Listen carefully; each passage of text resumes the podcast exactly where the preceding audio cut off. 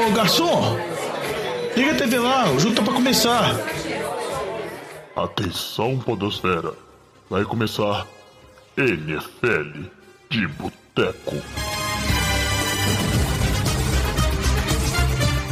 Bem-vindos a mais um NFL de Boteco, seu podcast preferido sobre futebol americano. Eu sou o Thiago de Melo e hoje temos aqui no nosso boteco o Diogão Coelhão.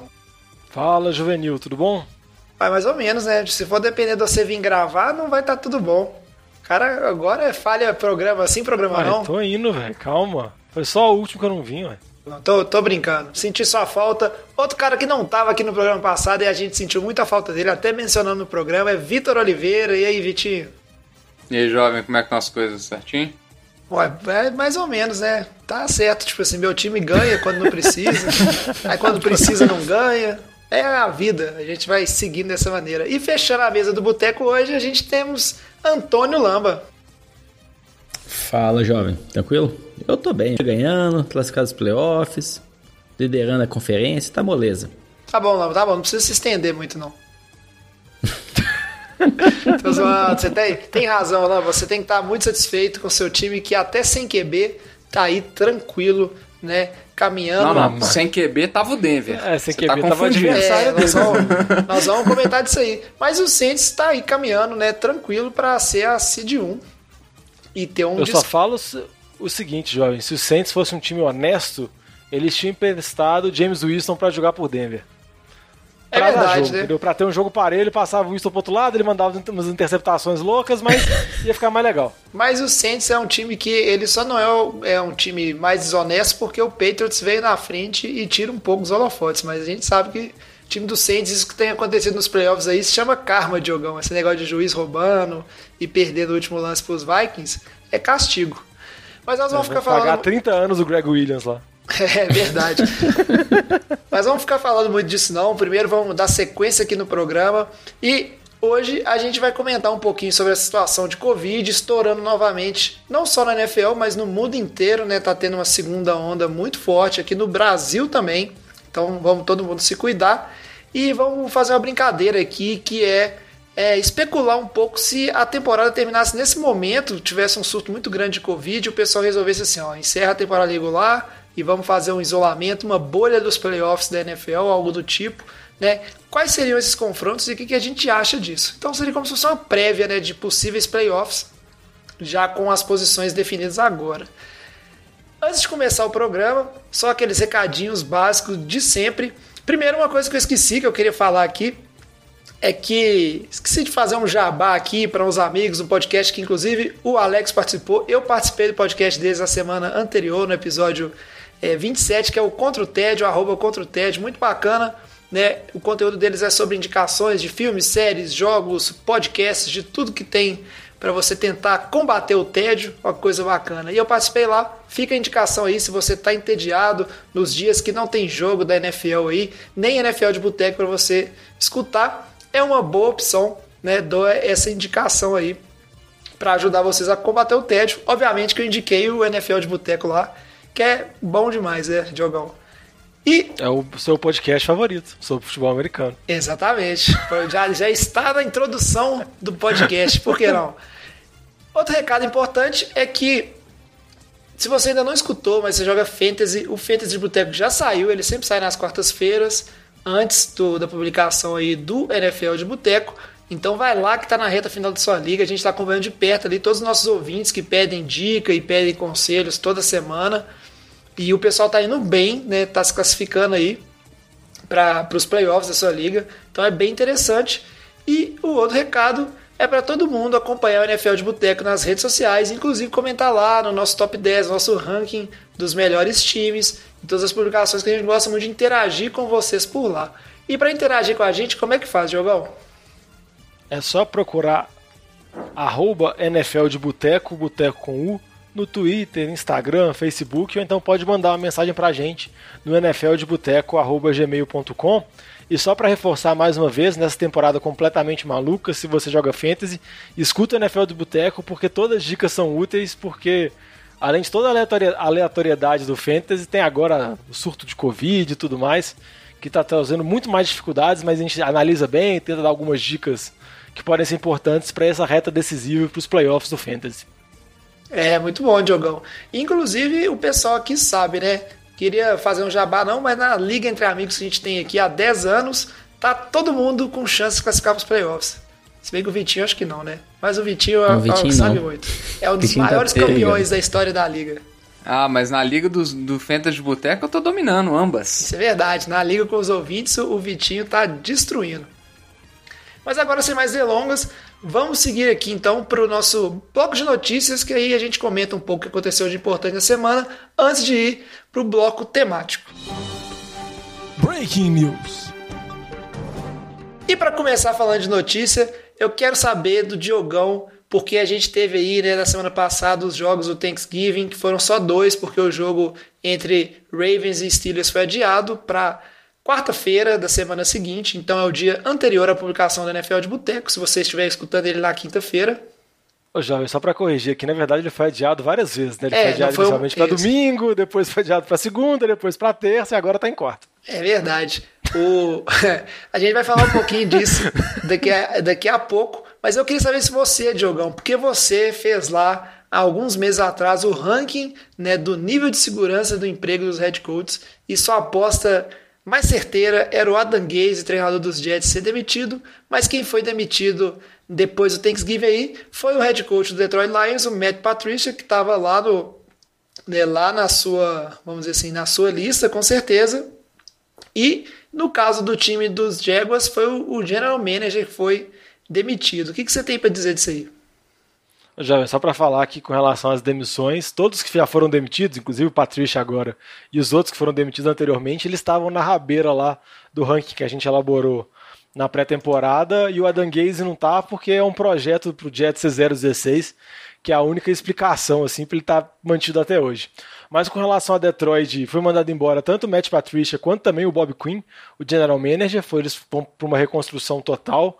A campanha do Patricia é desastrosa no Detroit, ele tem aproveitamento de 13 vitórias, 29 derrotas e um empate, um aproveitamento muito ruim, e o que chama muita atenção é que ele tentou trazer aquela cultura dos Patriots, tanto também o Bob Quinn, que o Bob Quinn também trabalhou nos Patriots, eles tentaram trazer a, a cultura dos Patriots, a metodologia de trabalho, tentar, o Patricia era, era teoricamente tinha a responsabilidade de montar uma defesa forte e nada disso aconteceu assim. Detroit a gente pode falar que desperdiçou três anos a carreira do Matt Stafford, que é um, um bom QB na liga, a gente rara a gente ter bons QBs. Na verdade a gente pode falar que Detroit desperdiçou a carreira inteira do Stafford, porque ele vive uma condição sofrível lá. Mas o Patrícia era uma pedra cantada, ele estava nessa temporada que se ele não levasse o time para os playoffs, se não mostrasse uma grande evolução, ele provavelmente estaria cortado fora. Só que eu acho que a derrota no Thanksgiving, jogando em casa e sendo massacrado por um time do Texans, de Texans que nem é lá grandes coisas assim, e uma defesa tão fraca, igual a defesa de Detroit, eu acho que chegou o ponto que não deu mais. Agora é ver o que, que Detroit planeja, se vai planejar uma reconstrução completa, se vai tentar apostar nos finais, no, nos, nos anos finais do Stafford, e isso vai depender muito de qual head coach que eles vão trazer e, consequentemente, qual general manager também. É, lembrando que, que a de- derrota contra, contra o Texans foi a sequência depois de uma derrota de 20 a 0 contra o Carolina, né? Então, é, foi ridículo mesmo.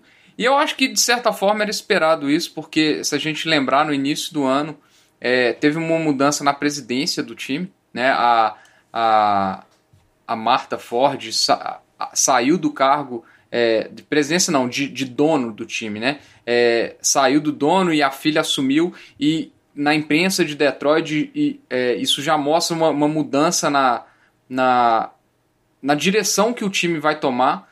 É, e aí provavelmente a Sandra, se eu não me engano o nome dela, é, vou conferir aqui o nome da, da, da nova dona.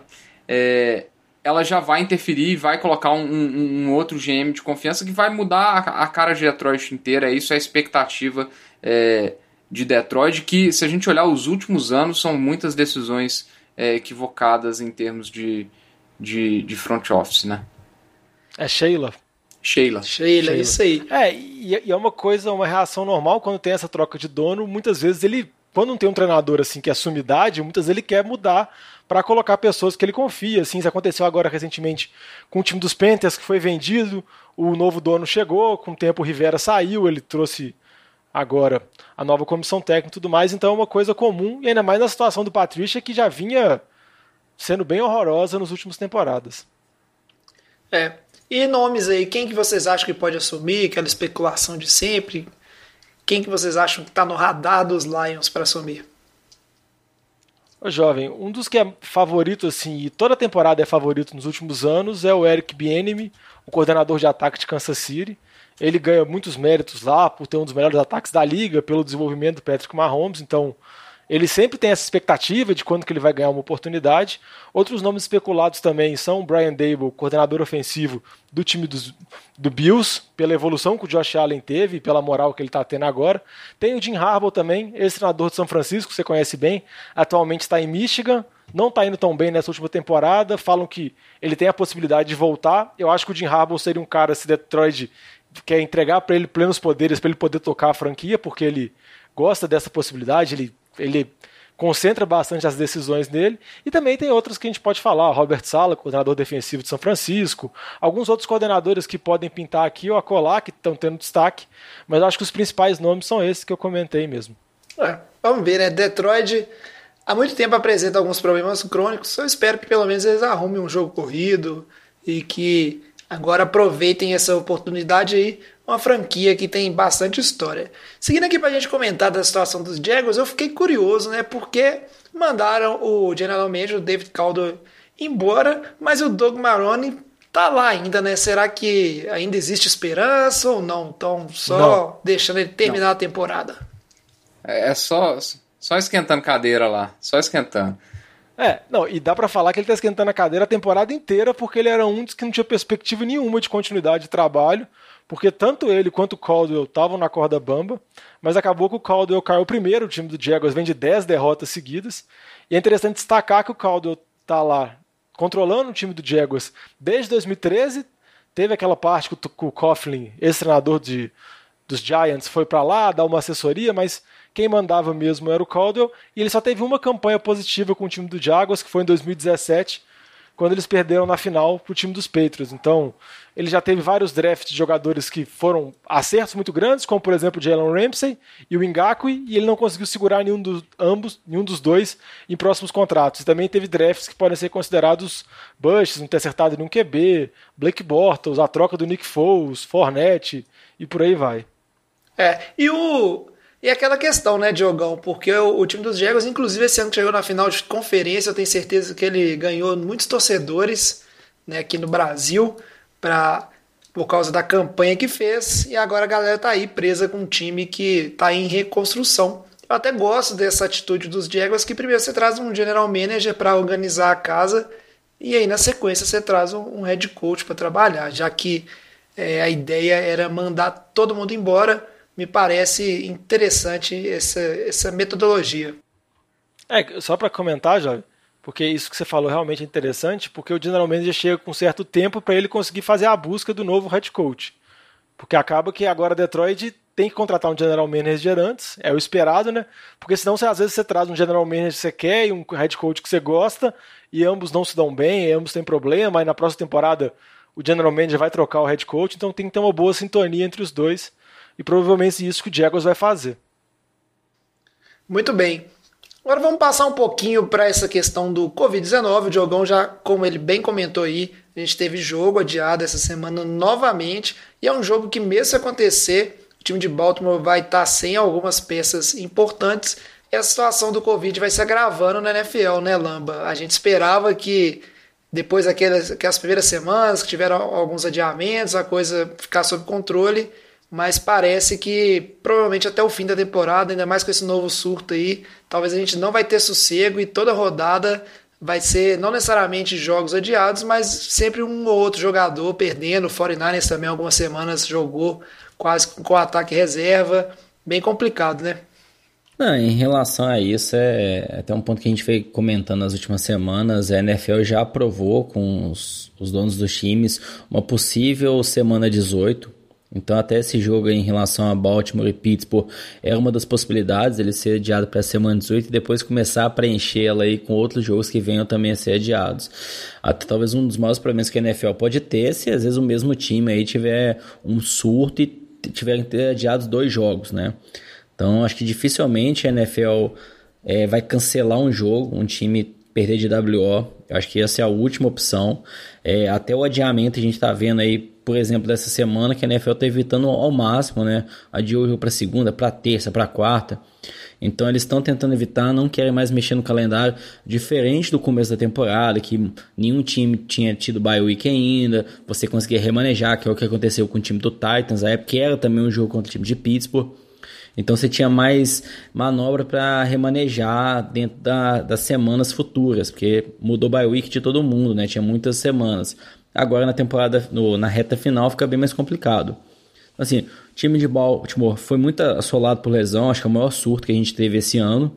Teve outros casos recentes também, a questão de Denver, que jogou sem quarterback, literalmente sem quarterback, essa semana com o time do Saints. A gente lembra também o caso do Raiders, um tempo atrás, que, a, que a defesa inteira ficou de quarentena, a né? Linha ofensiva. Dias.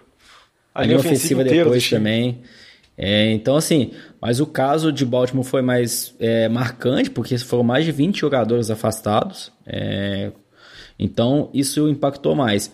Mas acho que foi o clássico que a gente viu essa semana aí mesmo foi do time de Denver que colocaram um receiver que era do Practice Squad, que jogou como quarterback, eu acho, no high school. Então foi, foi triste, viu? A NFL, assim, não quer desmarcar os jogos, mas o jogo fica muito comprometido. E eu acho que é o que a gente vai ver essa semana esse time de, do Ravens aí desolado por questão do Covid tende a ser um jogo bem ruim. É, a, a boa notícia é que provavelmente deve ter o jogo quarta-feira. Acho que Baltimore não teve nenhum jogador testado positivo hoje, também não teve nenhum jogador testado positivo ontem, então dá a entender que o surto está controlado, entre aspas, mas o número de desfalques, igual o Lambo comentou, é enorme. Assim, vai desde o Lamar Jackson, o Willis Snead, o Mark Andrews, jogador de linha ofensiva, Calais Campbell, Matthew Judon, vários jogadores diferentes. Mas é interessante que adiou tanto que os primeiros jogadores que pegaram Covid já estão aptos a voltar. Então, Mark Ingram, J.K. Dobbins já podem ser utilizados amanhã. Então, o ataque dos, dos Ravens, que vai ser comandado pelo Robert Griffin, vai tentar, assim, contra Pittsburgh, que também teve um jogador recente afastado por Covid, mas foi só um, o James Conner, running back. Mas vai ser uma coisa que a gente vai ter que lidar no final dessa temporada toda, porque a pandemia não está nem um pouco controlada nos Estados Unidos e tem toda a possibilidade de acontecer o que aconteceu com Denver se os times não respeitarem os protocolos que a NFL estabelece. Porque se um jogador é testado positivo e tem registro de outros jogadores próximos a ele, um ambiente fechado, sem utilizar máscara, que foi o que aconteceu com os quarterbacks de Denver, todos são colocados afastados até um tempo onde consegue fazer vários exames para garantir que o jogador não está. Então isso que acaba acontecendo, que às vezes você tem grupos de posição inteiros sendo afastados. Então por isso que é, que é importante os times conseguirem respeitar esses protocolos para não ter desfalques tão pesados. É nesse sentido aí, o que foi exatamente o que aconteceu, né? É, o, o o Brett Ripien, que, que foi, foi testado, e, e, o Drew Locke e o Blake Portals admitiram que eles tiveram esse momento na, na sala dos quarterbacks sem máscara, lá em contato com, com o Brett Ripien. O Vic Fangio deu uma entrevista coletiva né, que, que ele expressou claramente o descontentamento dele e quanto ele estava desapontado com os quarterbacks, que são líderes do ataque, líderes do time, e que eles têm que dar o exemplo, e é uma atitude é, vamos falar assim, quase é, inaceitável o nível de responsabilidade deles. Então, uma entrevista bem pesada do, do, do Vic Fangio nesse sentido. É, e depois aí veio o Drew Locke é, pedir desculpas, Desculpa. etc. Né? É, então, assim, é, é, o que a gente. Não sei se a gente vai ver casos tão bizarros como esse, porque, igual o Diogão falou, o jogo foi é, totalmente comprometido. Né? O ataque e foi, Denver não fez nada. É, e a notícia foi muito na véspera, né? Foi sábado Exato. e o jogo era domingo, então nem tinha como fazer remanejamento ou nada. E assim, eu não sei se vai, vão ter casos tão absurdos nesse nível, mas é, o Covid eu acho que tá aí a gente vai acabar tendo que conviver, é, a NFL vai ter que conviver com, com situações desse, desse nível até o final da temporada, provavelmente. A gente espera que não aconteça isso, é, que seja uma coisa mais controlada, principalmente nos playoffs, né? E que nem o Vitinho comentou que o o Fangio bateu firme em cima dos QBs. O Ravens também já soltou declaração falando que eles descobriram um funcionário do staff que pode ter sido o responsável, entre aspas, por ter propagado esse surto, que era acho que um, um preparador físico que estava fazendo as ações com os jogadores, os treinamentos com os jogadores sem utilizar máscara, sem utilizar nenhum protocolo de segurança. Então os times estão tentando da melhor forma possível minimizar. Óbvio que não tem como você controlar isso, porque nós estamos vivendo numa situação de pandemia mas tem que tentar, na medida do possível, minimizar esse impacto. Embora atualmente, o que eu acho que acaba chamando muita atenção é que a gente tem jogadores mais famosos sendo afastados. A gente tem, por exemplo, Adam Thielen de Minnesota foi afastado, Jonathan Taylor perdeu o último jogo pelos Colts porque a namorada foi diagnosticada. Então ele estava com contato próximo. Então tem o Lamar Jackson de Baltimore. Então são vários jogadores famosos sendo afastados e isso vai ter que ser levado em consideração até a semana 17, semana 18 e playoffs. E por isso mesmo que a NFL pensa na possibilidade de, ao chegar aos playoffs, realizar bolhas. Uma bolha para a FC, outra bolha para a NFC, para tentar minimizar essa possibilidade de grandes falcos assim, porque acaba que, igual aconteceu no jogo contra Denver, se acontece num jogo de playoff, se algum time tem um QB que vira desfalque de última hora, você perde um pouco a legitimidade de, da disputa equilibrada, coisas desse tipo. Então eu acho que a ideia da NFL é tentar isolar na medida do possível, que seria nos playoffs, se essa situação continuar complicada do jeito que está. É, quer queira que não, a NFL valoriza muito a competitividade legítima, vamos dizer assim, entre os times. Tanto que o Lama falou, tenta se evitar ao máximo cancelar um jogo, porque isso afeta. Mas não dá para negar que, por exemplo, a situação do, dos Ravens, que é super complexa, que tá, que tá aí duas, é, vamos dizer assim, já tá na terceira posição na, no, na sua divisão. E agora vai um jogo que provavelmente vai tomar uma pedrada na cabeça dos Steelers. E tinha tudo para ser um jogo duro por conta desses desfalques aí. Acaba afetando um pouco, né, essa questão dos playoffs indiretamente ou diretamente, vamos dizer assim. Mas já que você estava comentando aí de playoffs, Jogão, vamos seguir então para o nosso bloco principal, o nosso bloco temático aqui, que a gente separou se esse surto de Covid espalha e aí tem que cancelar jogo e etc. E a NFL resolve fazer os playoffs com o que tem na temporada agora. Pega todo mundo, faz um isolamento e vamos para a bolha. Como seriam esses playoffs? Ô Fábio Júnior, traz aqui uma porçãozinha de batata frita e uma cerveja gelada para nós.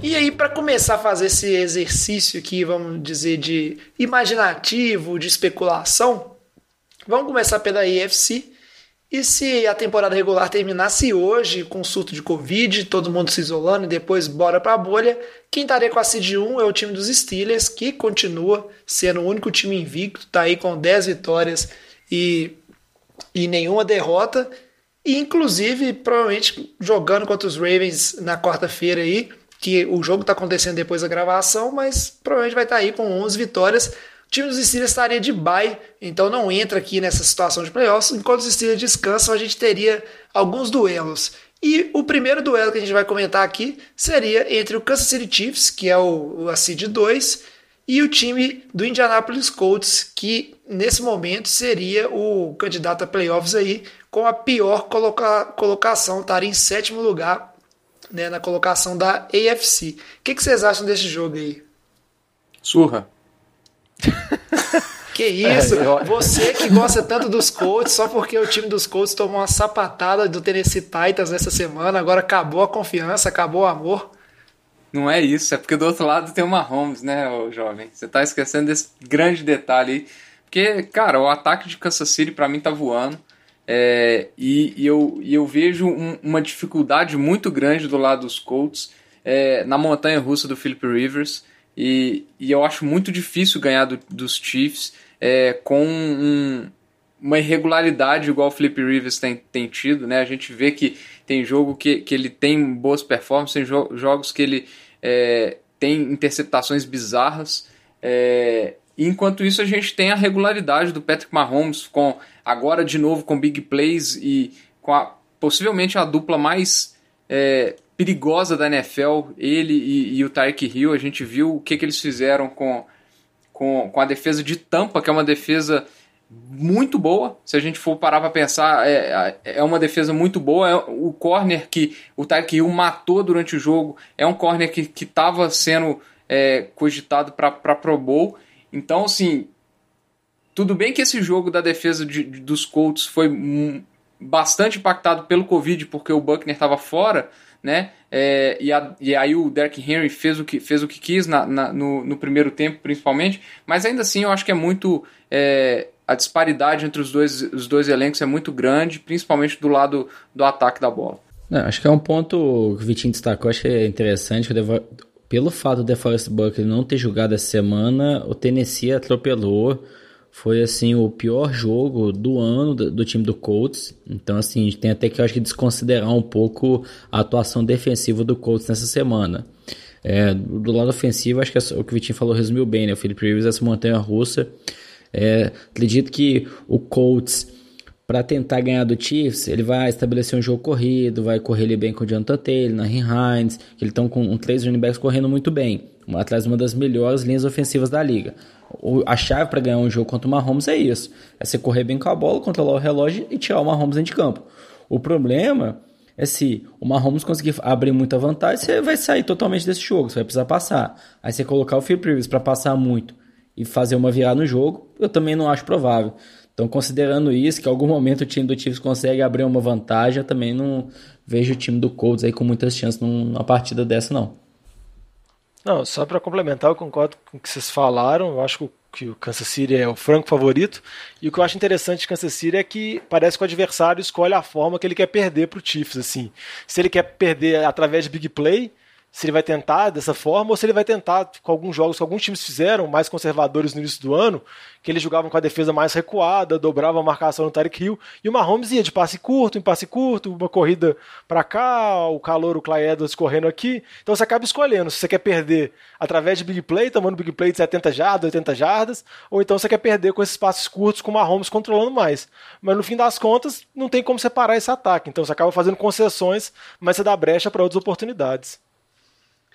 Enquanto então a gente tem o Kansas City Chiefs aí, favoritaço e ganhando o seu jogo. Infelizmente, infelizmente não, acho que é interessante como são sete times, né? Não vai ter a semana de descanso, a não ser que passe aí os Steelers, então já joga na primeira semana, mas pega em teoria o time mais fraco. E aí o Tennessee Titans, que é o time que a gente comentou, né, que venceu esse jogo importantíssimo dentro da divisão contra os Colts, agora nesse momento seria o terceiro colocado aí na NFC, nos critérios de, na AFC, nos critérios de desempate, enfrentaria o time de Miami, que está lá em segundo na AFC Leste e tem hoje a sexta colocação. E o que, que a gente pode esperar? Porque eu vou dizer para vocês, apesar de Tennessee ter ganhado agora, feito, fez o para casa ali, ganhou dos Colts, jogo de divisão, valeram liderança, muito importante. Ao mesmo tempo, o time de Tennessee tem mostrado vários problemas ao longo da temporada e esse jogo contra os Colts foi mais um jogo fora da curva, vamos dizer assim, em termos de desempenho não, não ofensivo, mas principalmente defensivo do time. E vem um time de Miami do outro lado que era tu, agora é Fitzpatrick, está inconstante, mas tem uma defesa muito boa também. O que, que a gente pode esperar desse jogo aí, Lamba? Ah, não, em, em, relação a esse jogo, até o que você estava comentando, Jovem, é, e a gente vê essa semana, Tennessee vai, vai correr, estabelecer o jogo corrido, o Derrick Henry é a principal peça desse time. É, quando a gente olha lá, o AJ Brown tá tendo uma temporada sensacional, mas eu acredito que o, o, o Savian Howard, que é o corner de Miami, que é um ótimo corner, vai conseguir atrapalhar bastante o AJ Brown. Então eu não vejo o Tennessee ganhando um jogo em cima do AJ Brown. Eu acho que vai ter uma marcação da secundária muito boa. Em cima dele tende a anular o jogo de passe. É, então, consequentemente, vai cair em cima do Derrick Henry. Eu não confio no time de Miami nos playoffs ainda. É um time que vem em ascensão nas últimas semanas, uma defesa muito boa. Até às vezes quando você pega estatística fala assim, ah, é a segunda melhor defesa da NFL em pontos cedidos. Só que eles tiveram dois jogos contra Jets, né? Que um não tomou nenhum ponto, no outro tomou três pontos. Então na média ajuda também, né? As estatísticas. Então se tirar esse jogo, em relação a pontos cedidos, não é a melhor da NFL. Ou a segunda melhor. E se a gente pegar a questão Fitz, Fitzpatrick, cara, Fitzpatrick assim, é um quarterback em fim de carreira, tá fazendo a transição pro Tua. O Tua é o titular. Ele tá, ele tá no fim de carreira, tem uns oito anos, né? mas, mas, é isso, ele é um cara muito inconstante, lembra do James Winston, né? Um cara que vai lançar ali duas interceptações, dois CDs, é um cara meio louco. Não é um cara que você quer que não vai entregar um jogo. E o Tua, a gente vê ele ainda é muito conservador. Primeiro ano, ele não é aquele calor que desponta, a ponto de você pensar igual foi é o Justin Herbert esse ano, igual foi o Russell Wilson quando ele foi calor, que você pensa, poxa, esse cara aqui consegue levar um time pro Super Bowl, né? É, ele precisava de uma defesa assim absurda para chegar no Super Bowl, na minha visão, o que não é o caso. Miami é uma defesa boa, mas não é assim tão boa para conseguir chegar na final de conferência no Super Bowl. E o, e o que eu acho que pode ser o pior ainda para essa boa defesa de Miami, Lambo, porque a maior fragilidade dela é a defesa contra o jogo terrestre, que eu acho que é o que Tennessee tem de mais forte. Então, por mais que eu tenha dúvidas com, a, com relação ao ataque de Miami, eu acho que Miami consegue colocar pontos em Tennessee, porque a defesa de Tennessee também é muito fraca, quase não tem pass rush, tem problema sendo Tua ou Fitzmagic, quem quer que seja, mas eu acho que o embate do Derrick Henry contra a defesa de jogo terrestre de Miami, eu acho que é coisa muito complicada. Miami não tem tanta experiência assim em playoff. Se fosse para apostar, eu apostaria que Tennessee levaria, porque por mais que Miami seja um time muito bem treinado, assim, o time de especialistas funciona muito bem, a defesa é boa, eu acho que esse confronto é um confronto que eles deveriam tentar evitar na medida do possível, porque é onde que tem a, a maior fraqueza deles. É, só para complementar o que o Diogão falou, é exatamente o que eu ia falar. Eu acho que seria o matchup é, dos sonhos do time de Tennessee. É, a defesa de Miami é a, a, quarta pior em jardas por carregada, ela cede 4,8 jardas por carregada. E se você colocar 4,8 jardas na mão do Derrick Henry, meu amigo, cada, cada carregada ele vai ter 35, 40 no jogo. Porque se contra o Colts ele teve 20, 25 carregadas, se eu não me engano, numa partida que ele vai conseguir colocar é, 4 jardas por carregada, 5 jardas por carregada, ele vai acabar com qualquer defesa, vai ter domínio do relógio total é, e a defesa vai sair exausta de campo. Vai chegar no quarto quarto, não vai ter ninguém aguentando correr atrás dele. Fechando aqui esse playoffs hipotético da AFC, a gente teria o Buffalo Bills, que hoje é a quarta colocação, tem oito vitórias também, igual o time do Titans, mas nos critérios de empate fica atrás e vai jogar com um time aí surpresa, Cleveland Browns, né, nesse momento, lembrando nos playoffs, o time do Baltimore Ravens tá fora, né? E ainda tem a situação complicada. Então o time do Ravens caminhando aí para ser talvez a grande surpresa de negativa de ausência nos playoffs, né? Depois do que fez na temporada passada. E nesse duelo entre Buffalo e Browns, eu acho que a opinião da mesa aqui vai ser meio tranquilo, porque o time do Browns a gente já falou muito, né? Já meteu muita porrada falando que não convence ninguém. E eu queria saber de vocês aí, é, começar pelo Vitinho, o que, que você acha desse duelo entre Buffalo Bills e Browns? E não só do jogo em si, da, da, da possibilidade, mas eu queria saber o que, que representa para esses dois times, que me parecem ser dois times que precisam assim de mais confiança em playoffs e, e de uma forma geral, enquanto equipes nesse momento na temporada, e com certeza um primeiro jogo de playoffs entre os dois, acho que seria interessante. É, eu acho que desses três matchups, esse seria o matchup mais interessante. É, mas é, é, igual você falou, o time do Browns ele ainda não me convence, e não me convence muito por causa do, do Baker Mayfield. É, se a gente olhar as partidas que o Browns ganhou esse, esse, essa temporada, é, são partidas que o, Brown, o Browns fez, teve obrigação de ganhar, e ele ganhou dos times fáceis, exceto talvez a partida contra os Colts, que foi a partida que a gente pode dar mais mérito, assim, é, que não era tão esperada. Mas fora isso, tomou uma sapatada do Ravens, tomou uma sapatada dos Steelers, é, e o, todos os outros jogos eram jogos, é, vamos falar assim, fáceis, né? Um calendário bem, bem positivo para os Browns.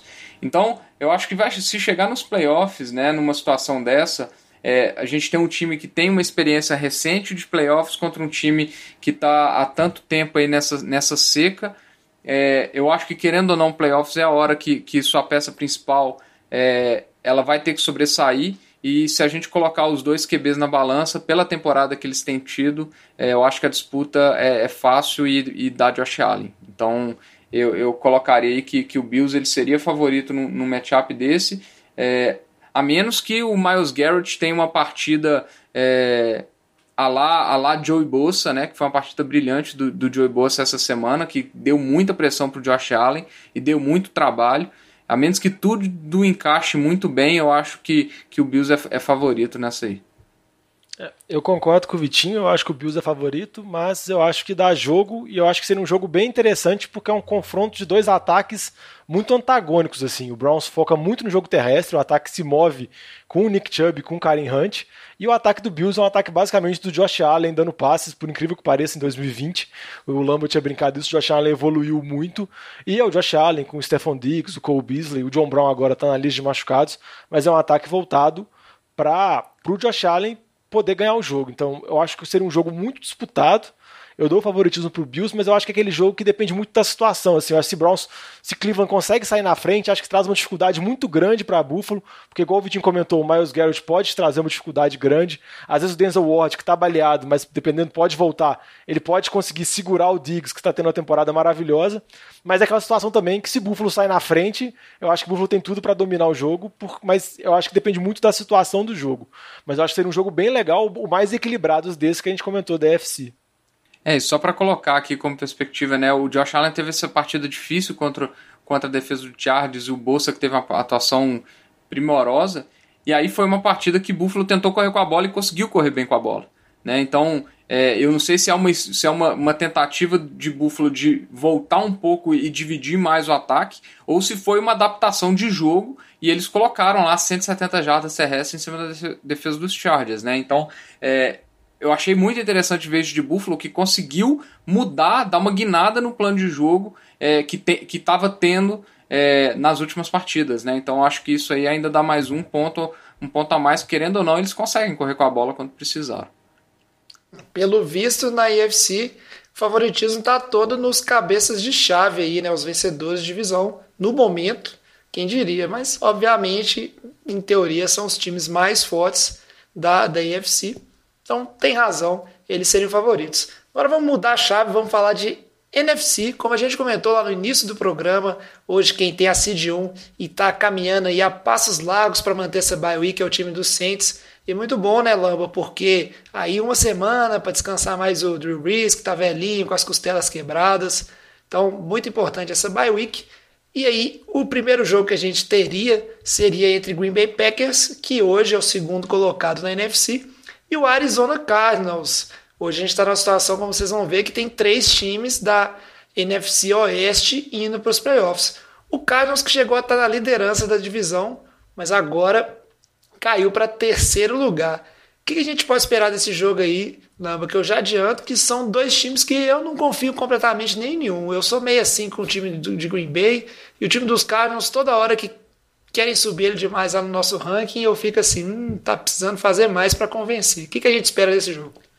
Não, o time de Green Bay não tá convencendo tanto, mas a gente tem que falar que o Aaron está tendo uma das melhores temporadas da carreira dele. Né? Hoje, quando a gente fala em discussão de MVP, é ele e o Mahomes. Então, por conta disso, né, a sintonia que ele está com levantados, um jogo corrido muito bom com Aaron Jones, Jamal Williams, é, é um ataque, um dos melhores da NFL.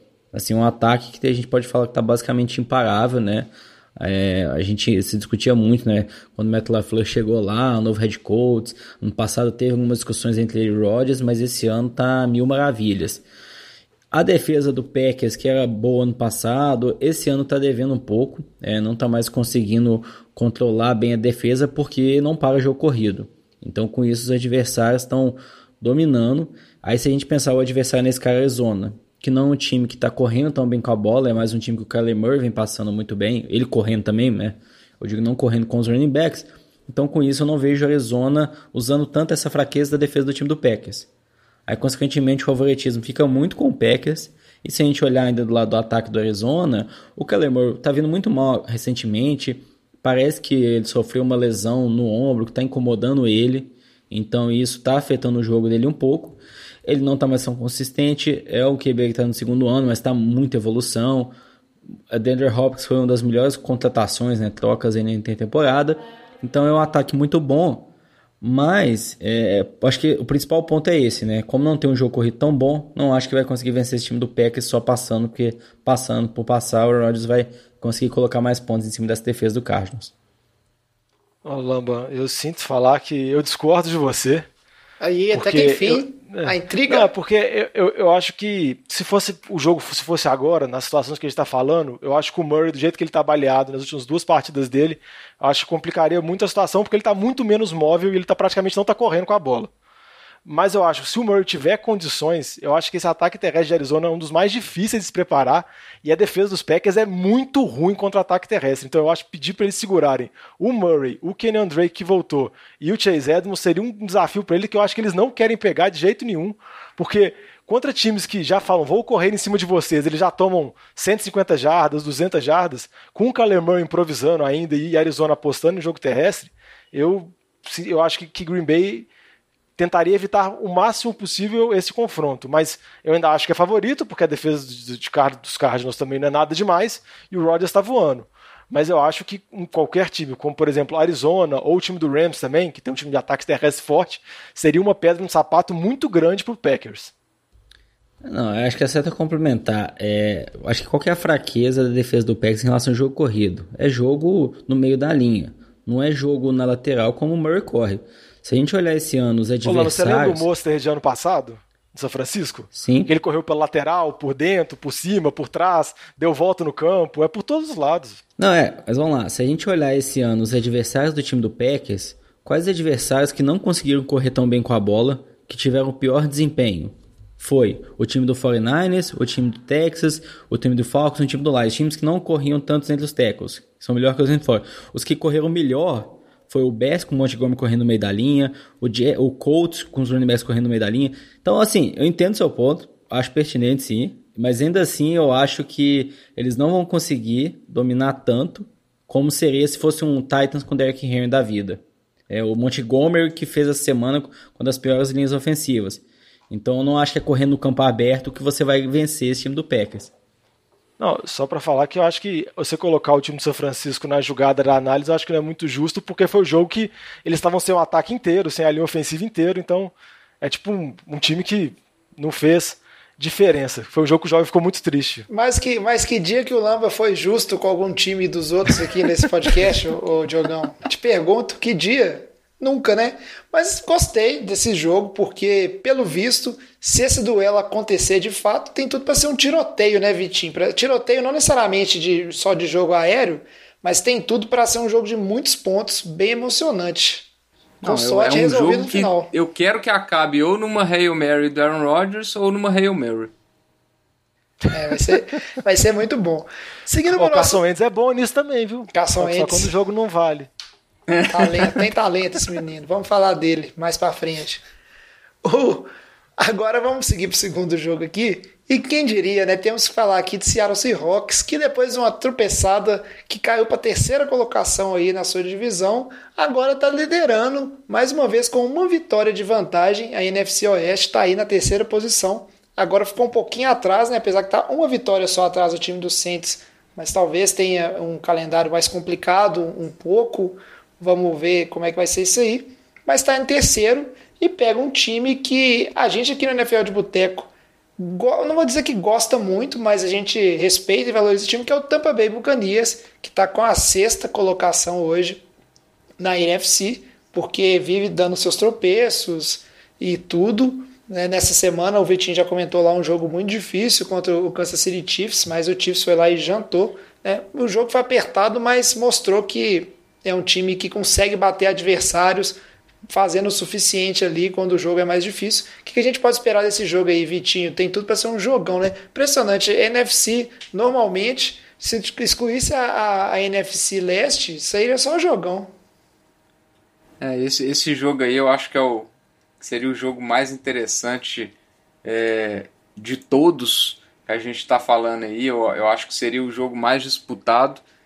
E, e eu vou ser sincero, eu acho que, que, a, que a, o que mandaria nesse jogo aí é se a defesa de Tampa Bay consegue ou não parar o ataque aéreo de, de Seattle, porque é, a gente tem visto aí uma irregularidade muito grande da, da, parte de Tampa Bay e eu acho que eu acho difícil ser um jogo que, que Tampa é, domine no ataque, todos os drives é, avancem. A gente tem visto é, uma irregularidade muito grande, inclusive do Tom Brady.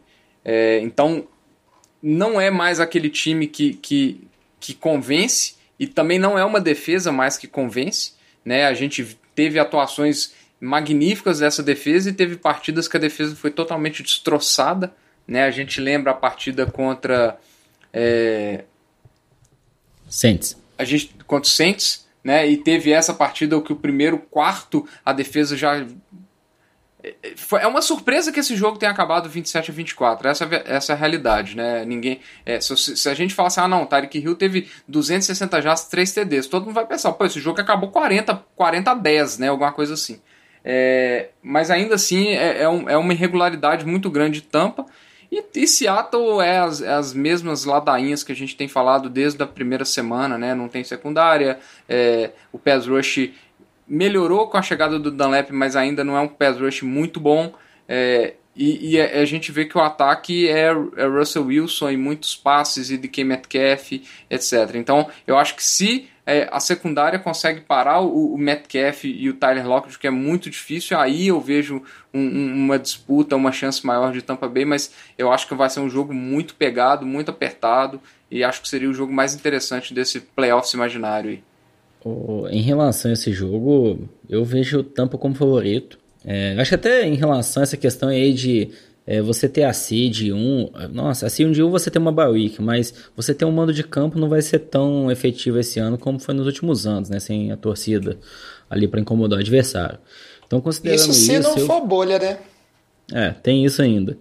É, e considerando isso, eu vejo o Tampa como favorito. Tampa, assim, sofreu contra dois jogos contra o Saints, foi jogos de divisão, aí tem um pouco de rixa. É, acho que assim, não é deixar de lado, mas fazer uma ressalva.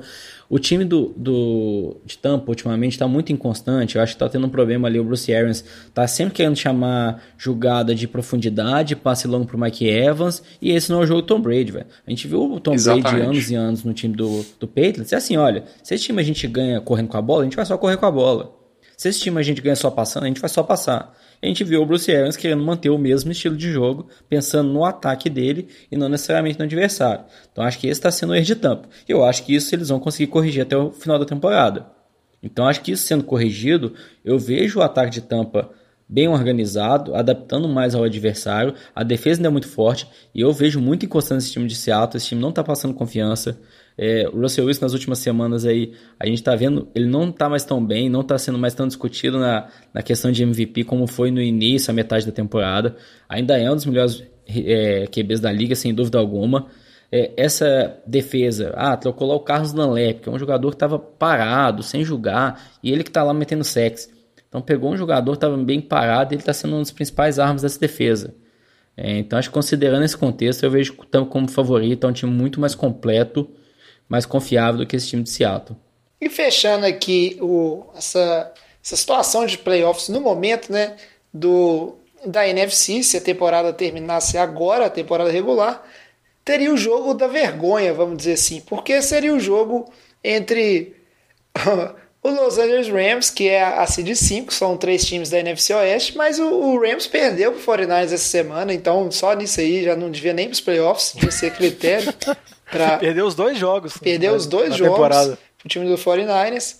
É isso aí, o chama que veio é, é, é, patinho do, do Kyle Shanahan, aparentemente. Mas quem tá com a seed 4 Ô Diogo, me conta, cadê o time do Eagles? Nós vamos ter que pedir desculpa para os nossos ouvintes. Como pode, né? Infelizmente Vamos. o Alex não está aqui para para ficar feliz com a situação do time dele. Mas quem é a de 4 hoje é o New York Giants. Quem diria? Sabe que seria o mais chocante, jovem? Que se realmente acontecesse uma bolha e eles jogassem nesse fim de semana, provavelmente seria Colt McCoy e o QB dos Giants, porque o Daniel Jones saiu machucado no jogo, na vitória que eles tiveram nesse fim de semana contra os Bengals. Então, seria o Colt McCoy contra o Aaron Donald, hein? Que jogo de playoff maravilhoso. Seriam menos de... fumbles. É, seriam menos fumbles, mas acho que o McCoy, acho que ele ficaria bem triste de jogar esse jogo, porque ia ser uma coisa bem complicada. Porque o Aaron Donald está numa temporada maravilhosa, jogou muito bem contra o São Francisco e o ataque de, dos Rams que não teve a capacidade de fazer a produção mínima para vencer o jogo. Mas eu acho que o sonho de todos os times assim que não estão ganhando, não que não vão ganhar a divisão, é tentar terminar na seed 5, às vezes a seed 5 até mais negócio do que ganhar a divisão, porque você pega a vaquinha de presépio que vai vir da NFC Leste, que não adianta, assim. Qualquer time que vier, mesmo que seja o time do Giants, que está com três vitórias seguidas, que parece que conseguiu estabelecer o jogo terrestre, tem uma defesa que está jogando ok, ou o time do, dos Redskins, Redskins não, time genérico de Washington, com Alex Smith jogando bem, com Gibson jogando bem, mas também não passa muita vantagem. Então, qualquer time que fosse de 5, eu acho que vai ser franco favorito. E se perder, vai ser uma zebra muito grande, porque esses times da NFC Leste não merecem ir para os playoffs, muito menos progredir nos playoffs. Não, até ia fazer uma pergunta aí, Diogão. Os próximos jogos aqui do Giants, só para você ver qual é a probabilidade deles irem para os playoffs. A sequência é Seattle, Arizona, Cleveland, Baltimore, depois é Dallas. Qual é a probabilidade é, de você dar de Giants os playoffs? Com uma vitória eles conseguem ir, hein? Porque você tem que fazer as contas, você tem que ver dos outros times. É, o negócio Quando é a gente que... fez o, o programa lá, rapidinho, jovem, de Playoff Picture, a gente brincou da possibilidade do Eagles ganhar a divisão com seis vitórias e um empate. E, e tem que ver, dependendo do time, pode ser campeão com seis vitórias. Acho que sete, com certeza ganha. É. Se algum time da NFC Leste chegar a sete vitórias, ganha de lavada. Mas se chegar a seis, eu acho que tem disputa que vai, vai no desempate. Isso Só aí, buscar uma vitória aí diferente. isso aí eu só sei que esse time do Eagles é foda.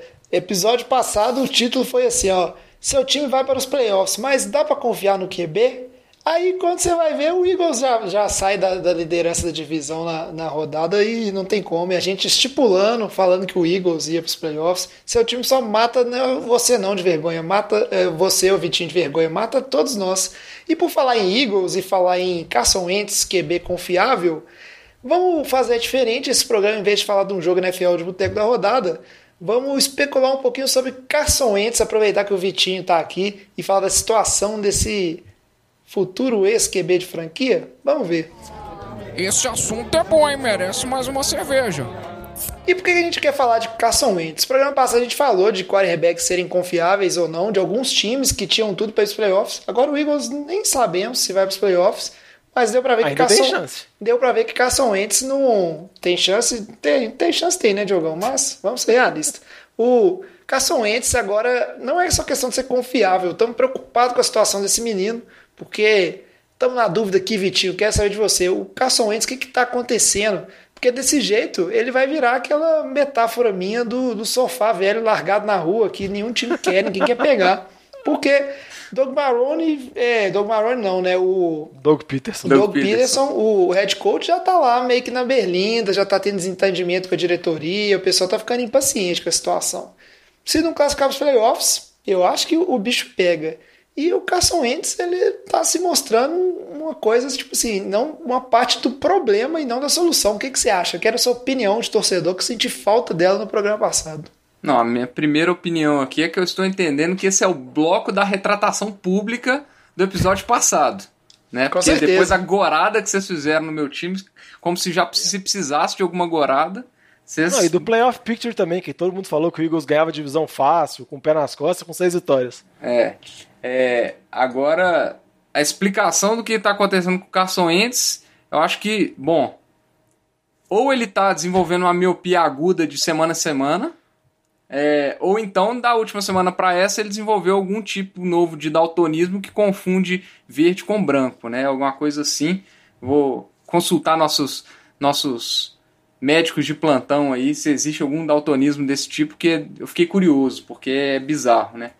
Mas é, eu, eu ainda, cara, querendo ou não, eu acho tão absurdo um, um, um- uma piora tão grande de um QB de uma temporada para outra, igual o Carson Wentz está tendo, que para mim, é, e eu acho que o Carson Wentz é um QB que tem muito talento, eu acho que isso é indiscutível, é, talento ele tem, só que ele tá numa toada de péssimas decisões que tá surpreendendo muito.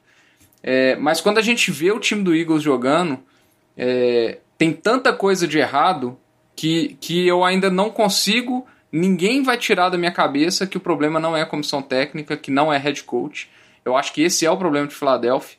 É, eu acho que aquela temporada é, do, do Super Bowl tem muito mérito do Frank Reich envolvido.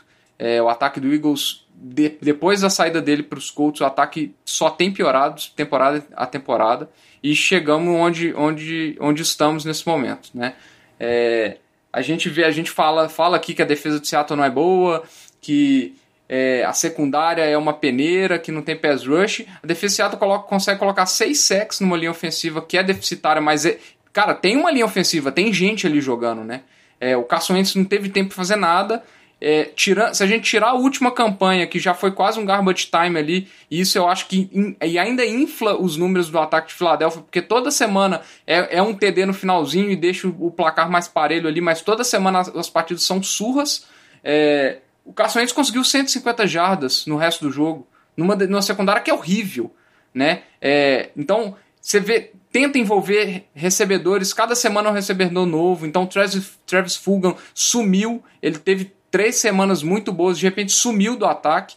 É, então tem umas decisões que eu acho que envolve muito comissão técnica e eu acho que treinamento do Eagles eu não sei como é que é, mas deve ser uma bagunça para saber quem que, é, quem que é o titular e quem que tá nas, nas repetições do time principal e ainda tem a pressão de QB novo. Eu acho que isso tudo é uma bagunça, na verdade. Então é, eu ainda acho que o Carson Wentz é um cara de muito talento. Ele está sendo parte do problema, como muita coisa do time está sendo parte do problema. E eu acho que a cabeça desse problema se chama Doug Peterson. Esse negócio de treinamento aí, eu ouvi falar, inclusive, que o Carson Wentz não gosta de treinar, não, hein, Diogão? Diz que o negócio dele é, é só jogar. Boleiro. jovem, o Carson Wentz é boleiro. Jovem, mas eu acho que essa situação do Wentz, eu concordo muito com o que o Vitinho falou, mas eu acho que. Eu não acho que o Carson Wentz é a razão do problema, mas eu acho que ele potencializa o problema de uma maneira muito louca. Os jogos de Filadélfia parecem completamente malucos. Parece que todo jogo de Filadélfia é um jogo que Filadélfia tem que ganhar ou se perder vai ser eliminado, vai ser uma desgraça completa. Tipo Isso assim, é é, muita pressão, é uma nuvem negra que tá sobre isso. E eu tava comentando com o Vitinho com o Lambo ontem no grupo de WhatsApp, eu nunca vi uma queda assim tão discrepante de um QB. E acho que eu nem tô comparando com a temporada 2017 dele, que ele foi candidato a MVP. Na temporada passada, ele teve seus altos e baixos, mas ele conseguiu carregar um time muito desfalcado, muito arrebentado para os playoffs. Óbvio que era uma campanha não tão relevante, porque a divisão não era das mais difíceis, mas ele mostrou que consegue superar essas adversidades. A divisão ficou mais atual- fácil ainda.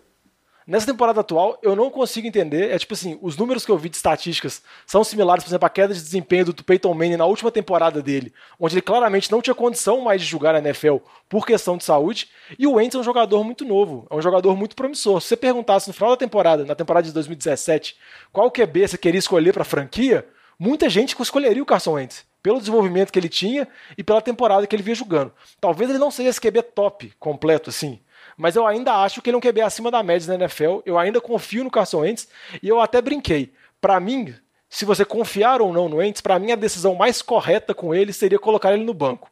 Porque eu acho que ele tá se autodestruindo, ele tá autodestruindo o time e tá só desvalorizando. Eu acho que se você quiser manter ele pra próxima temporada, se ele continuar nesse nível desgringolado, vai se tornar insustentável. E se você quiser trocar ele, que é bem difícil por causa do contrato, ele jogando mal jogo após jogo também só complica a situação.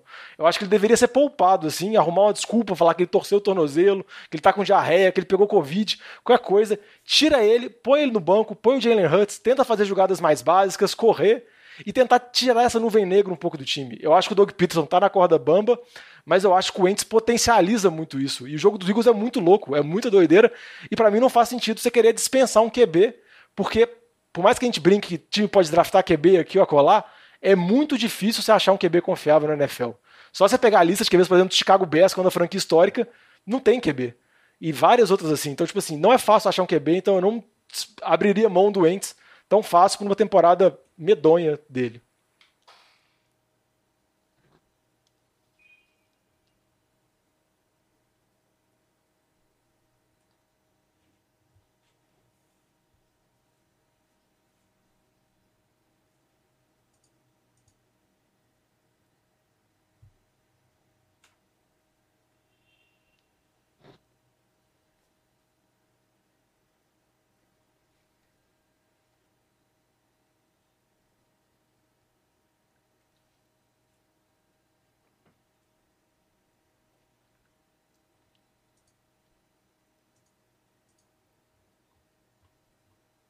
Acho que ele tem que ser mantido como titular e levar esse time para playoffs dentro des- dessa divisão aí que tá horrível, né?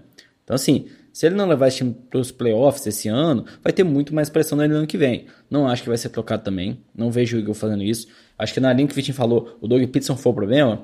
Mas pensa também no GM, no início, e com participação do Doug Peterson. Por que, que eles pegaram o quarterback no segundo rodada do draft esse ano? Jalen Hurts? Não, e, e, pra mim isso foi uma das bizarrices do draft. Só não foi pior do. E eu- é discutível ainda qual das escolhas foi pior, se foi do Eagles ou do Packers. Não, é. Em, em relação até o Eagles, eu vi o comentário, acho que no- eles pegaram o Drag Ward antes de pegar o DK Metcalf, mas vamos falar, muito time passou não. E não, eles ano também- pegaram o DJ Arcega Whiteside antes Isso. do Matt E esse ano pegaram o Jalen Rager antes, de- antes do Justin Jackson, que tá brilhando no time de Minnesota. Saiu um vídeo do time de Minnesota durante o draft, que quando o Justin Jefferson chegou pra eles, que eles tinham um pique na sequência do Eagles, eles queriam brincar, pô, sério, chegou pra gente Justin Jefferson? No outro dia e tal. Então, assim, acho que o Eagles, a organização como um todo tá tendo problemas, mas eu não acho que bancar o cancelamento seja a solução. Eu acho que vai ser essa so- sofrência aí o resto da temporada inteira. Ainda acho que esse time tem chance de chegar aos playoffs, sim. Eu não vejo o time de Dallas levando, eu não vejo o time do Giants levando, talvez o time de Washington ou o time do Eagles. Então, assim, vai ser uma briga feia, mas eu vejo o time chegando nos playoffs, sim, porque é o time com mais talento dentro dessa divisão. Vamos acompanhar aí como é que vai ser a situação do Carson Wentz. E o Diogão tem umas ideias que eu não entendo. Vai entrar, já pensou, entra um Jalen Hurst e joga mais ou menos bem, só vai pôr mais lenha Uai. na fogueira, é gasolina, quer jogar gasolina no fogo. Vai, jovem. Se ele jogar bem e você achar que ele pode ser o futuro, você troca o Ents, velho. Ou você tenta fazer alguma coisa. Você troca o Ents por, com um contrato gigante, você vai receber um pique é, de O problema disso aí é o, é é, o contrato não, de 59 Eu sei, gente, mas eu, eu, eu, eu não entendo a justificativa de o cara entrar e jogar bem ser um problema pra você. É, Diogão, você... O que o Eagles quer é que o cara joga bem, gente. O que o Eagles não pode deixar, que eu tô falando com vocês, é porque você pega os próximos jogos agora, vai tomar três tamancadas. E essa nuvem negra só vai ficar maior ainda. O Eagles só tem chance de vencer na rodada 16 ou 17. Entendeu? A bola de neve só vai aumentando. E o Se for sabe no tanto que a, torcida... chance de classificar já era. E, e, a, e a torcida de Filadélfia é louca e a pressão só aumenta. Então eu acho que você está criando uma situação que você está tipo autodestruindo o seu QB. Ah, sim, Entendeu? Não. Eu acho que você porque tipo assim, jovem, é só em resumindo de novo que a ideia parece meio doida. Eu acho que ah, se você confia no Wentz. Não, é, eu concordo. Não vai fazer isso porque QB na NFL é diva. Você nunca vai falar para ele no banco para você poupar ele. Isso não acontece. Mas eu acho o seguinte: se tem a situação de você confia no Wentz, você acha que o Wentz não é o Wentz 2020, que é o pior QB da NFL? Você acha que ele tem talento? Eu acho que você bancar ele, você protege ele para a próxima temporada não ficar uma situação insustentável. Se você não confia no Wentz, de que ele não vai ser seu QB de franquia, que ele tem esses problemas de mecânica e tudo mais, e tá desgringolando, eu acho que você coloca, deixar ele sofrendo e essa coisa horrenda só desvaloriza. Não, sério, eu última frase, eu prometo que é a última frase, Joga. Joga, lá, o Eagles tá brigando pra ir pros playoffs. Você vai pegar o QB, o principal jogador do time, e colocar no banco, não faz sentido nenhum. O time pode melhorar, Lamba. Mas aí se o time melhorar, você já tem sua resposta. Então, você tem sua resposta, você vai ter sua resposta só você tomar a decisão de jogar. Você eu... colocando QB calor, que não é cotado tão bem no draft isso. Diogão, eu, eu entendi. Calma aí. Não, senão a o gente time começa... pode melhorar. Você acha que tem condição do time, o ataque de Eagles piorar? Tem. Eu acho melhorar. O Doug Peterson largar o play call. Tudo... Melhor. Nada tão ruim que não possa piorar, Diogão. Eu entendi seu ponto, não vamos ficar rendendo muito, senão a gente vai acabar é, só um rebatendo, não agregar nada de novo. É, sobre o que você falou, só queria dizer, eu entendi o, esse ponto do, do querer proteger o QB, mas eu acho que quando o, o, o Ents não é mais um QB calouro para você ter ficar tentando proteger o psicológico dele ou a fama dele é com a torcida. Dele, mas aí que tá, so, você, o QB que você, ele não é, tipo, você já tá na terceira ou quarta temporada dele, você pega e banca porque ele tá indo muito mal, você não tá defendendo valor de nada, você só tá, tipo, agregando. Então acho que se não chegar num ponto onde o ente você precisa proteger ele fisicamente, que aí você está preservando um patrimônio do seu time, já está numa fase da carreira dele onde não é mais viável essa questão de vamos sentar ele no banco aqui para para não dregringolar ainda mais a questão ou a cabeça dele ou tipo o que o o valor dele para uma futura troca, sabe? O pessoal não, não é Mas bobo. Só vou fazer uma pergunta pro Vitinho, que é o torcedor do Eagles. Uma pergunta rápida. Vitinho, se continuar essa bola de neve, o Entes jogar jogo após jogo horrivelmente mal até o final da temporada, Doug Peterson ser mandado embora, você imagina um clima do Entes titular ano que vem? Uma situação assim, normal?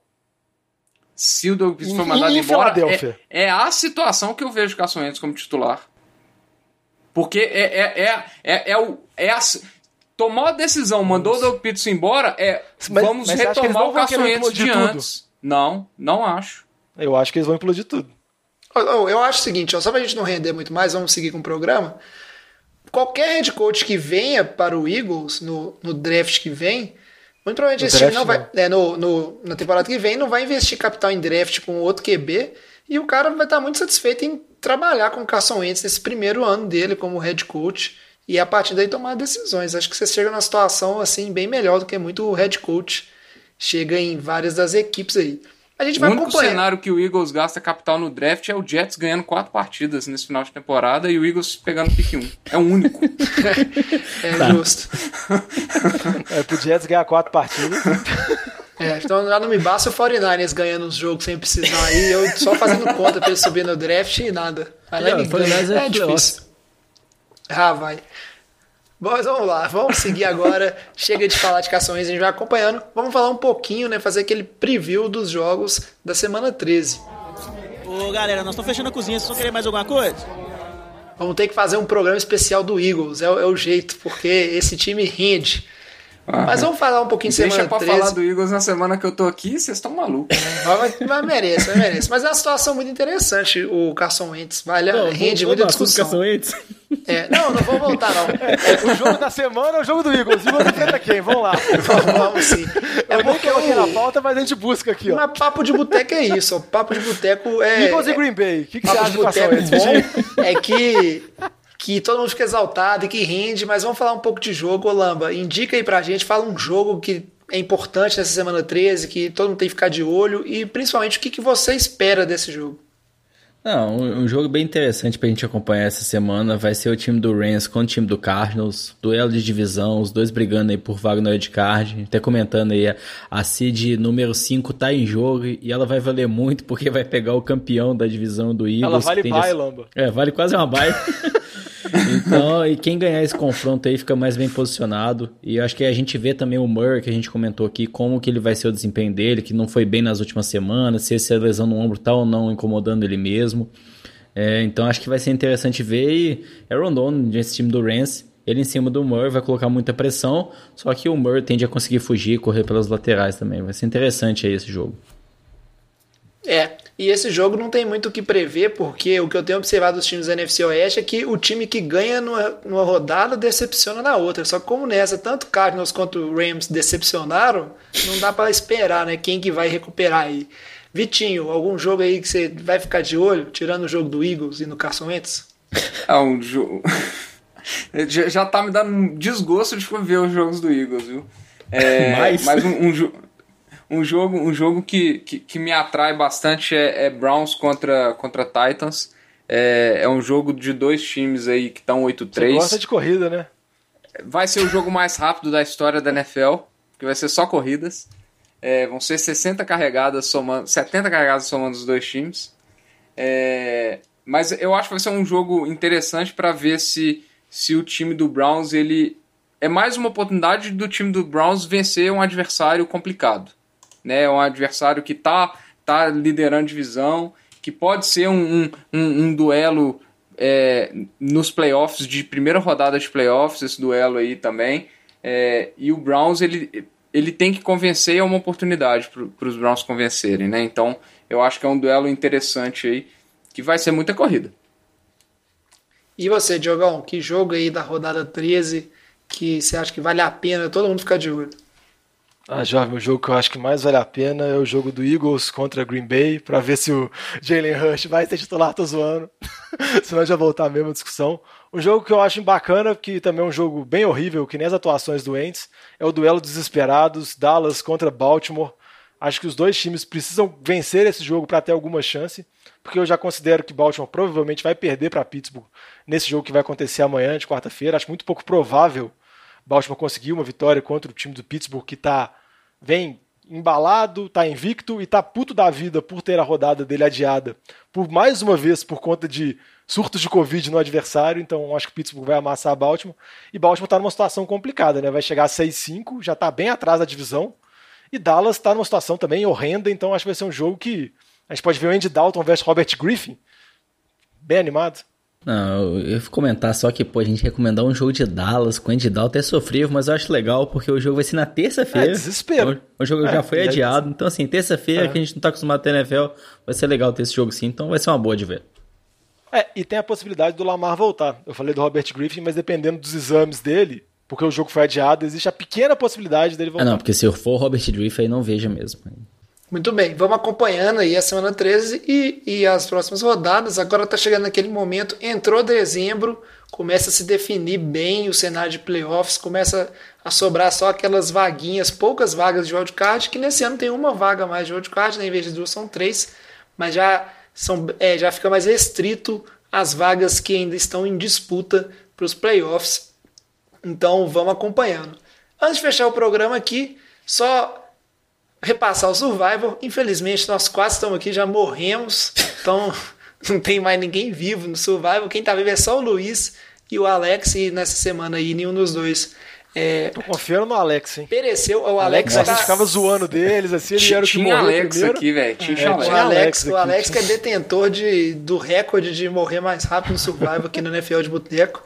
E todo ano ele morre rápido, esse ano ele tá diferente. Nessa semana a aposta dele vai ser no Las Vegas Raiders, que tá Deve jogando. O quê? Igual o Will Fuller. É, Todo igual mundo o achava Fuller. estranho a temporada inteira que ele não machucou.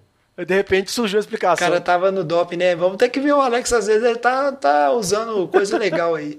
Ele vai de Las Vegas Raiders, que joga contra o Jets, e o Luiz tá gastando aí um do super trunfo, vai de Kansas City Chiefs, que joga contra o Denver dentro de casa. Tô achando que os dois agora vai ser assim, ó, o que vai ficar alternando, o que escolhe primeiro vai escolher quem joga contra os Jets. E aí o outro vai gastar o super trunfo que tiver sobrando. E eu tenho certeza, anota as minhas palavras aí, que esse Survivor desse ano vai acabar com o Jets conseguindo uma única vitória e eliminando o último que tá pegando a vaquinha nele. Vamos ver se vai ser nessa semana, qual semana que vai ser. Mas tem chance. E uma dúvida rápida, e se os dois perderem na mesma semana? Acaba sendo vencedor?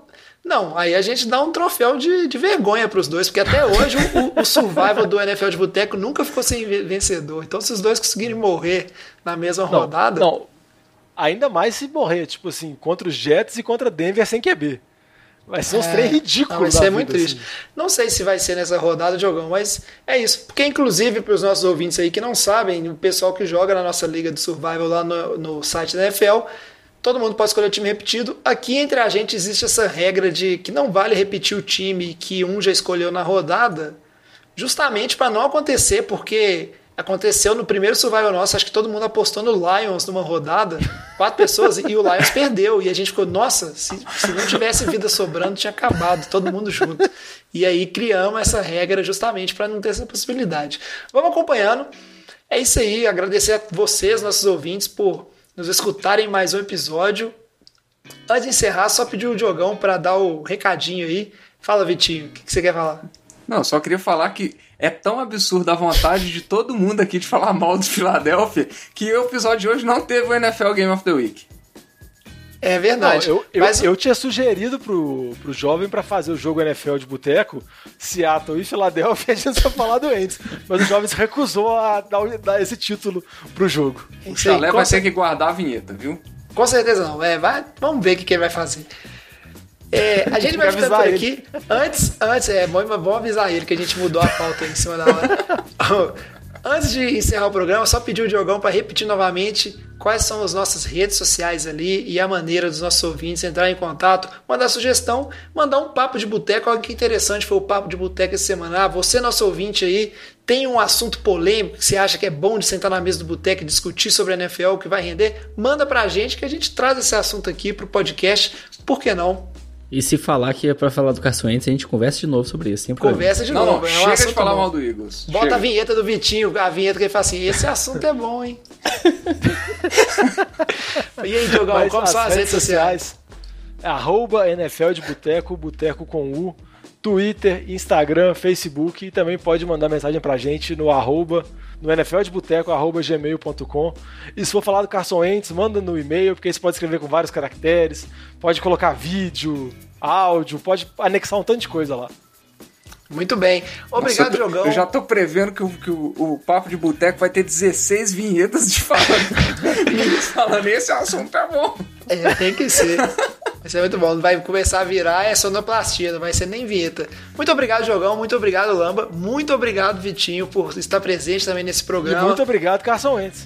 Obrigado ao Carson Wentz por propiciar essa discussão tão boa. O NFL de Boteco da semana vai ficando por aqui. Espero que vocês tenham gostado. Traz a saideira, fecha a conta, passa a régua e até semana que vem. Valeu. Falou!